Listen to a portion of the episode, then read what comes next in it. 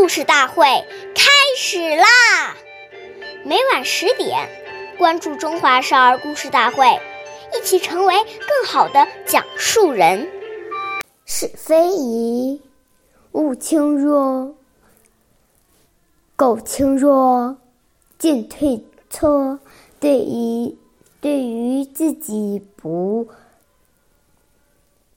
适当的事情，能。不能够随便的答应别人。假如你轻易许诺，许诺就会很，就会进退两难，岁月易流逝，故事永流传。大家好，我是中华少儿故事大会讲述人朱凯言。今天我给大家讲的故事是。信守诺言第四十五集。古古时候有一个叫赵荣的人，他因为学识渊博、品德高尚而名名闻名于世。有一天，赵荣和儿子一起到集市上卖梨，很快就有。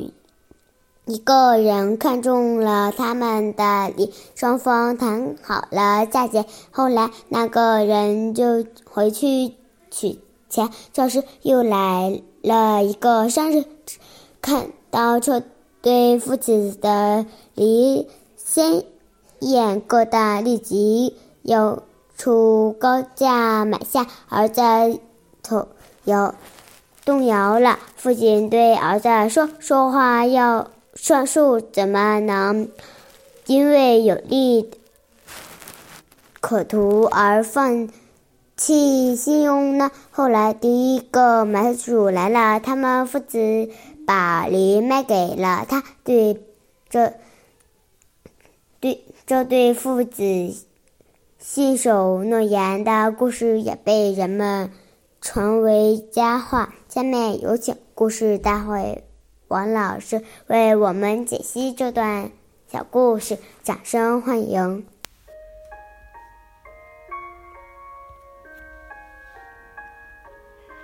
大家好，我是刘老师。面对一件事，首先要看应不应该做。如果是不符合道义甚至非法的，那就绝对不可以答应。假如我们轻易承诺，以后就会进退两难。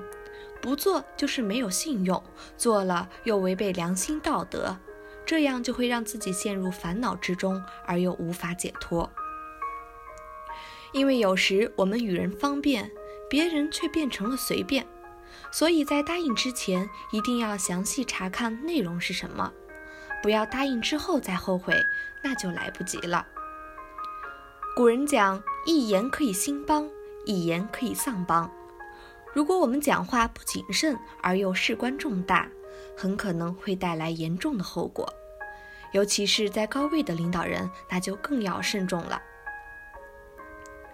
感谢您的收听，下期我们再会。